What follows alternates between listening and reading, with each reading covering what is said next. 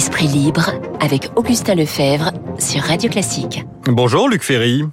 Bonjour Augustin. Merci d'être en ligne avec nous ce matin, philosophe, ancien ministre de l'Éducation nationale. Je voulais qu'on parle ensemble de l'Afghanistan ce matin. Euh, déjà, on attend une allocution ce soir du président Macron à 20h après un conseil de défense qui aura lieu à la mi-journée. Euh, que peut dire Emmanuel Macron à part euh, bah, des, paroles hein, du, du style nous sommes solidaires, on ne laissera pas l'extrémisme s'installer dans le pays, etc. Qu'est-ce qu'il peut dire? Bah D'abord que la stratégie américaine et puis après française, mmh. c'est a totalement échoué. Euh, il faut bien le voir. Hein. J'en parlais hier avec Dominique de Villepin qui me rappelait que dès 2006, avec Jacques Chirac, il a annoncé l'échec inévitable de cette stratégie américaine. Donc je pense qu'il faut en tenir compte, il faut le dire, il faut en parler. Il y a d'autres choses à faire, on va, on va, on va le dire aussi, mais c'est important de comprendre ce qui s'est passé. Vous savez, les stratégies d'occupation par des, des, Occidentaux dans des cultures qui sont complètement étrangères, ça ne marche jamais. Depuis les guerres de Napoléon jusqu'à aujourd'hui, ça n'a jamais marché. Pourquoi? Parce qu'on met en place, les Américains mettent en place à coups de milliards de dollars un gouvernement fantoche, une administration militaire, politique et policière qui est euh, évidemment le fourné des États-Unis. Donc euh, les Afghans ne veulent pas des talibans, mais cette, euh, cette, cette, cette, comment dire, cette greffe étrangère ne prend pas non plus. Et donc ça, ça, ne marche jamais, d'autant que cette administration, vous le savez, évidemment à cause des milliards déversés, n'a pas pu éviter la corruption, une, mmh. corruption catastrophique. Donc c'est voilà. Et, malheureusement, Villepin et Chirac le disaient dès 2006, ils avaient commencé le retrait des troupes françaises, mais malheureusement après les présidents français jusqu'à aujourd'hui. Sarkozy, Hollande, Macron ont continué d'aller dans le sens de cette stratégie américaine, donc qui, qui est qui tout simplement ne marche pas. Mmh. Voilà, donc il faut en tenir compte. Juste un point très important, il faut pas simplement exfiltrer les Français. Bon, bien sûr qu'il faut exfiltrer les Français, mais il faut, il faut aussi exfiltrer ceux qu'on a aidés et qu'on peut pas laisser tomber comme l'ont fait les Américains à Saigon. Voilà, je pense notamment à un point très important qui est un, un, lycée de jeunes filles, qui est le lycée Malaï, qui a été euh, à Malalai, qui a été installé dès 2006, qui a bénéficié de la coopération française dès 2006 et dont la directrice est menacée de mort par les talibans. On peut pas laisser tomber ces gens-là. Mmh. Sur, sur les milliards de dollars euh, déversés euh, dans le pays, effectivement, on lit dans la presse ce matin qu'ils ont donné du matériel dernier cri, les Américains, aux Afghans, sauf qu'il n'y avait pas sur place le réseau nécessaire, l'électricité suffisante, les connexions Internet, Internet pour, euh, pour pouvoir l'utiliser. Je voulais vous faire écouter, euh, Luc, quelques archives qui, qui symbolisent ce, ce, ce, cette défaite américaine. D'abord, le 8 juillet dernier, euh, Joe Biden, on lui pose la question, voyez-vous un parallèle entre l'Afghanistan et ce qui s'est passé au Vietnam? Aucun. Les talibans ne sont pas l'armée du Nord-Vietnam. Ce n'est pas comparable. En aucun cas, vous ne verrez de gens évacués par le toit de l'ambassade américaine en Afghanistan. L'ambassade américaine en Afghanistan qui a donc été évacuée en, urgence ces dernières heures. Et le 11 août dernier, ben on lui demandait euh, à Joe Biden si il assumait ce retrait malgré le chaos qu'il laissait sur place. Euh, et bien voilà ce qu'il répondait. Nous avons dépensé des milliards de dollars en Afghanistan au cours des 20 dernières années. Des milliers d'Américains sont morts là-bas. Les Afghans doivent se battre pour eux-mêmes, pour leur pays. Nous tiendrons nos engagements, mais je ne regrette pas ma décision. Vous comprenez cette position, Luc? On s'en va parce que ça ne changera rien. il, a tort sur les deux points. D'abord, ça ressemble beaucoup à Saigon, euh, ça ressemble beaucoup à l'évacuation où on laisse, on laisse les gens. Euh, on a fait la même chose en Algérie. Hein. On a laissé les Harkis se faire massacrer par les, par le FLN. Bon, et là, les, les, les Nord-Vietnamiens ont, ont, massacré littéralement les Sud-Vietnamiens qui avaient été, qui avaient partie liée avec euh, l'occupation américaine. Et là, il va se passer exactement la même chose. Et donc, ce qu'il y a dans cette gauche américaine, c'est qu'ils ne comprennent pas que que Daesh, que Al-Qaïda que cette, ce fanatisme-là, il est aussi dangereux que le nazisme, ou, et peut-être même plus dangereux encore que le communisme ah, nord-vietnamien. Après...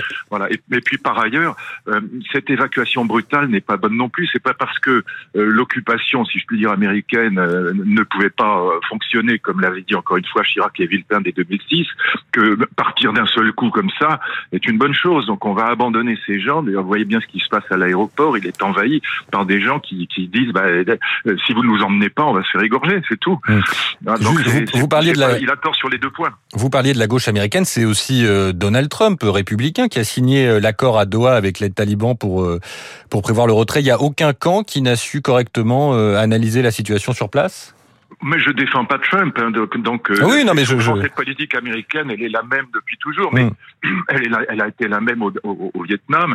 Et souvenez-vous, enfin vous êtes trop jeune vous pour vous en souvenir, mais euh, le général de Gaulle tenait sur le Vietnam et sur la présence américaine au Vietnam exactement le même discours que Chirac et Villepin mm. ont tenu sur euh, sur le euh, sur les talibans et sur l'Afghanistan. Comment ça la, la position française a toujours été la même et la position américaine, hélas, a toujours été la même. Malheureusement, après l'après Chirac, euh, on s'est rangé, nous Français, sur la, ligne américaine jusqu'à Macron y compris. Vous parlez de, tous ces exemples, l'Algérie, Saïgon. Comment ça se fait que on dirait qu'il y a une incapacité à apprendre de l'histoire euh, euh, chez, chez, les Américains, mais, mais pas seulement. C'est quoi? C'est une forme d'arrogance? Non, c'est oui, enfin, oui, vous avez raison. C'est une forme d'arrogance en ce sens que d'abord c'est une ignorance de l'histoire parce que nos nos présidents, nos, nos politiques sont pas pas très cultivés, il faut bien le dire. C'est une et puis c'est une espèce d'arrogance occidentale qui pense qu'on va apporter la démocratie de l'extérieur à, à, des peuples euh, plus ou moins barbares, qu'on va on va les aider de l'extérieur à rentrer dans la démocratie sans qu'il y ait eu de développement préalable et sans comprendre que nous Européens, et nous Français en particulier, nous n'avons pu accéder à la démocratie que parce qu'il y avait eu un développement, euh, un développement dans tous les sens du terme, y mmh. compris capitaliste. C'est pas l'horreur du capitalisme avant que la démocratie ne s'installe. Et donc on peut pas. Oui, il y a une arrogance occidentale avec cette idée qu'on va installer la démocratie de l'extérieur. Ça ne marche jamais. Ça n'a mmh. jamais marché dans l'histoire. Euh, voilà. Et là-dessus, la position française a été beaucoup plus juste que la position américaine, du moins jusqu'à jusqu'à Chirac. On parlait de, Joe Biden.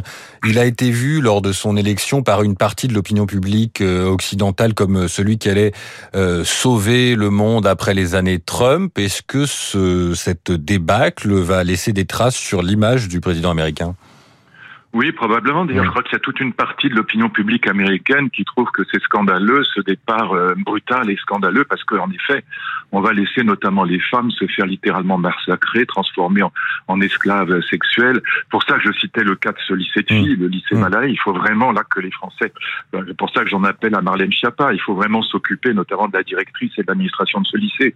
On peut pas laisser ces gens-là aux mains des talibans. Ils vont se faire massacrer euh, dès, dès que la dès que la ville sera envahie.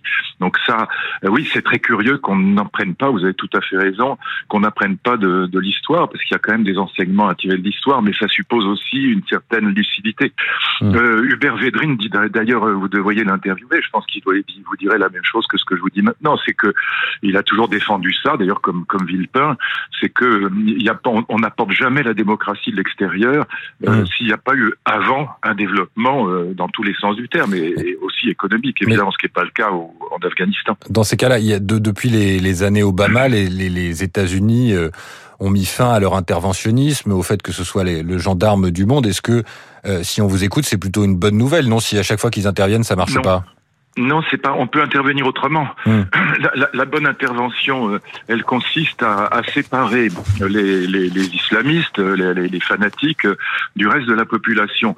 Mais là, en intervenant massivement à l'américaine, en vérité, ce qu'on fait, c'est le contraire. C'est on relie euh, le, reste de la population aux islamistes parce qu'ils disent finalement, bon, au moins les, talibans, ils sont de chez nous. c'est pas une culture étrangère. Donc, paradoxalement, ces interventions reviennent à, à relier des, des gens qu'il faut au contraire séparer. Et les bonnes interventions sont des interventions qui sont extrêmement ponctuelles. Euh, l'intervention de François Hollande au Mali pour sauver Bamako, elle était juste, mais il faut que ce soit ponctuel. Et puis après, il faut aider ceux qu'on doit aider. Il faut, il faut aider les, les forces, les forces, disons, de, de, progrès ou les forces démocratiques qui sont sur place. Mais il faut les aider. Il faut pas, il faut pas occuper le pays massivement pendant des années. Donc il y a d'autres stratégies. Si vous voulez, c'est très difficile. Je dis pas du tout que c'est facile. Il y a d'autres stratégie d'intervention que cette espèce d'intervention massive à coups de milliards de dollars mmh. où on met en place une administration à laquelle personne ne croit. Mmh. Vous voyez Donc il y a d'autres interventions possibles. Ça ne veut pas dire qu'il faut rien faire. Bon, euh, Luc, si vous n'avez rien à ajouter sur l'Afghanistan, je vous propose de passer au mouvement des antipasses sanitaires qui était encore dans la rue euh, samedi. Euh, pas de résignation chez les manifestants. Euh, on, aurait pu s'attendre à ce que les, chiffres baissent, ils baissent un petit peu, mais pas énormément. Alors que c'était le week-end du 15 août, ce mouvement est en train de s'inscrire dans la durée? Écoutez, je, vous rappelle, comme la dernière fois, on a oui, on en a déjà parlé il y a, il y a quoi 220 000 personnes dans les rues. Il y a 45 millions de Français qui se sont fait vacciner. Bon, donc euh, voilà. Euh, si les chaînes d'infos n'existaient pas, on parlerait même pas de ce, ces manifestations passe sanitaires. C'est epsilonesque. Bon. Alors, alors évidemment, les, les, les, médias en font une, toute une sauce. Je, je leur reproche pas. C'est leur métier. C'est pas une critique des médias. Ce serait trop facile. Mais il est vrai que c'est 220 000 d'un côté, 45 millions de l'autre. Hum. Voilà. Simplement... Ce qui me désole, c'est que j'entends des médecins euh, je ne vais pas citer de nom, ils sont pas là, mais des médecins dire ah ben, de toute façon le pass ne sert à rien, etc. C'est complètement idiot. Le pass, il a servi d'abord à faire vacciner beaucoup de gens, à les obliger à se vacciner, et deuxièmement, il sert à vérifier à l'entrée d'une boîte de nuit ou d'un avion mmh. que les gens sont bien vaccinés. Voilà, et donc c'est quand même extraordinairement important. Dire que les personnes vaccinées sont aussi contaminantes que les autres est une absurdité totale sur le plan scientifique. Il faut quand même le dire clairement. donc, euh, oui, c'est quand même utile ce passe. Sur les sur le sur les manifestations, euh, on voit que semaine après semaine, il y a des, des, des pancartes antisémites dans dans, dans ces cortèges. Euh, Comment ça se fait que ça continue? Déjà Est-ce que la condamnation de la classe politique euh, là-dessus a, a été assez forte? Écoutez, ça n'a rien malheureusement d'étonnant, puisque chaque fois que vous avez du complotisme dans l'air, l'antisémitisme hmm. est très proche, et vous j'entends des gens, y compris des gens de bonne foi, qui disent c'est la dictature, c'est exactement le contraire. Le pass sanitaire, c'est la liberté, hmm. c'est la défense de la liberté. D'abord, c'est passé par le Parlement, c'est passé par le Conseil d'État, c'est passé par le Conseil constitutionnel, ça a été validé par les trois instances les plus démocratiques qui existent dans le monde aujourd'hui. Donc dire que c'est et la liberté ne consiste pas à contaminer les autres. La liberté, c'est très clair dans la Constitution française, mais dans la philosophie de la liberté depuis toujours, ça consiste à faire tout ce qu'on a le droit de faire sans nuire à autrui. Et, donc quand on quand on rentre dans une boîte de nuit et qu'on est contaminé, on nuit à autrui. Donc le pass sanitaire, il sert à éviter ça. Donc je ne comprends pas, c'est difficile à comprendre là-dedans. Tellement bête. Mais sur l'antisémitisme, il y avait un, sondage hier dans le JDD. 47% des sympathisants euh, de ce mouvement euh, anti-pass euh, disent qu'ils ne sont pas choqués par par ces manifestations. C'est quand énorme. Et qu'est-ce que ça dit de la place de cette bah, de l'antisémitisme dans notre société les, les, les, mouvements complotistes, hélas, ont toujours la même structure paranoïde, hmm. et que dans les structures paranoïaques, l'antisémitisme, le complot l'autisme euh, joue un rôle euh, quasiment immédiat. Voilà, il faut trouver un coupable, le bouc émissaire. Alors oui, c'est les Juifs, c'est Bill Gates, c'est la, c'est la juiverie internationale, etc. Bon, et donc ce délire, malheureusement, n'a rien de surprenant. Mais encore une fois, rapportons les chiffres 47% de 220 000 personnes. Bon, euh, c'est beaucoup trop, mais c'est pas les 45 millions de Français qui, qui eux sont, sont sont des gens raisonnables. Voilà, donc moi ça ne me surprend pas. Encore une fois, complot et antisémitisme, mmh. ça a toujours marché de pair. Mmh. Et donc on sait qu'il y a un fond d'antisémitisme qui reste présent euh, dans, dans, toute l'Europe euh, chez, chez, les extrêmes. Hein. Mais, et pas seulement l'extrême droite. Et sur le sur la réponse du gouvernement face à ce mouvement, euh, on n'a pas entendu de, de réaction euh, ce week-end, week-end du 15 août. Est-ce qu'il faut laisser faire? Est-ce qu'il faut non non non, il faut pas laisser faire. Il y a quand même eu des la rentrée approche. mais le gouvernement, vous comprenez, il est très embêté dans cette histoire parce qu'il a commis deux erreurs sur le pass sanitaire qui expliquent aussi ce qui se passe aujourd'hui. Premièrement, l'annoncer beaucoup trop tard. Il fallait l'annoncer au mois d'avril, au mois d'avril-mai. Et je le dis pas au hasard parce que moi, je l'ai demandé, mais je l'ai hurlé qu'il fallait faire ça dès le mois d'avril, dès, le mois de mai pour que les gens aient le temps de se faire vacciner et d'avoir leur passe et leur QR code avant les vacances. Et deuxièmement, il y a des endroits où il faut pas, il faut pas l'interdire. Euh, le, il faut pas demander le pass vaccinaire. Mmh. Ça rime à rien de sur une place euh, sur une terrasse de demander le pass dans des endroits où c'est où il y a de l'air, où c'est aéré, où le risque de contamination est extrêmement faible. Même les centres, un grand centre commercial, c'est pas la peine. Bon, donc euh, si vous voulez, le gouvernement euh, et le président de la République, ce sont des gens qui n'ont pas d'expérience et qui et qui qui savent pas bien gérer un pays et qui qui ont pris des décisions comme ça à la va-vite sans, sans réfléchir. Bon, il fallait il fallait mettre ça en place encore une fois dès le mois d'avril-mai et avec avec une avec intelligence, avec, avec sensibilité. Et là, on aurait beaucoup, beaucoup moins de problèmes. Maintenant, vous avez raison, les réactions à ces mouvements, à ces pancartes antisémites, euh, c'est pas c'est pas suffisant. il, faut, vraiment mettre un coup d'arrêt. Sur l'incitation à la vaccination, Luc Ferry, euh, est-ce que le gouvernement aurait dû utiliser euh, la situation dramatique aux Antilles, l'utiliser plus pour mettre en avant les conséquences que, que du manque de vaccination et dire aux Français de métropole, ben, un peu plus vaccinez-vous. Enfin. Non, je, pense que c'est pas le sujet. Je pense que le sujet, c'est de faire monter. Je maintiens ça, même si je, vois des, gens qui sont en désaccord avec moi, mais c'est la vie démocratique. Bon, il faut faire monter au créneau des gens qui sont crédibles. Hmm. Or, les politiques ne le sont pas. Vous le savez bien, quand on est dans hmm. un gouvernement, moi je l'ai vécu, euh, on n'est pas crédible parce que on est immédiatement suspect d'être de parti pris, et puis on est dans un gouvernement X et pas Y, de telle couleur politique et pas de telle autre, et donc les les politiques ne sont pas crédibles. Et donc il faut faire monter au créneau des gens qui sont crédibles, en tout cas qui sont plus crédibles que les autres, plus crédibles que les politiques. Donc euh, je pense que la bonne stratégie eût été de, de convaincre euh, sur la vaccination et sur le pass euh, des, des, gens qui sont hors du, du, du monde politique. Mmh. Dès que vous utilisez quelque chose, ça se voit, les Français sont pas idiots et donc on voit bien, ah, regardez ce qui se passe en Guadeloupe, en Martinique, si c'est si c'est le président de la République qui le dit, ça, ça ne ça ne passe pas, ça ne convainc pas les, mmh.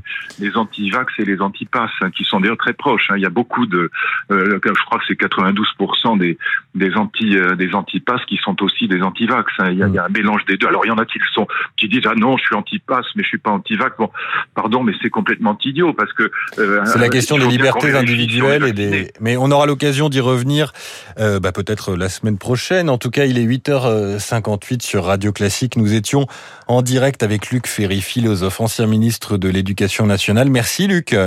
Merci, ami. Bonne journée, bonne semaine, à, bientôt. Et donc, on se retrouve euh, bah, dans la semaine prochaine avec Luc Ferry et on se retrouve dans un instant pour l'essentiel.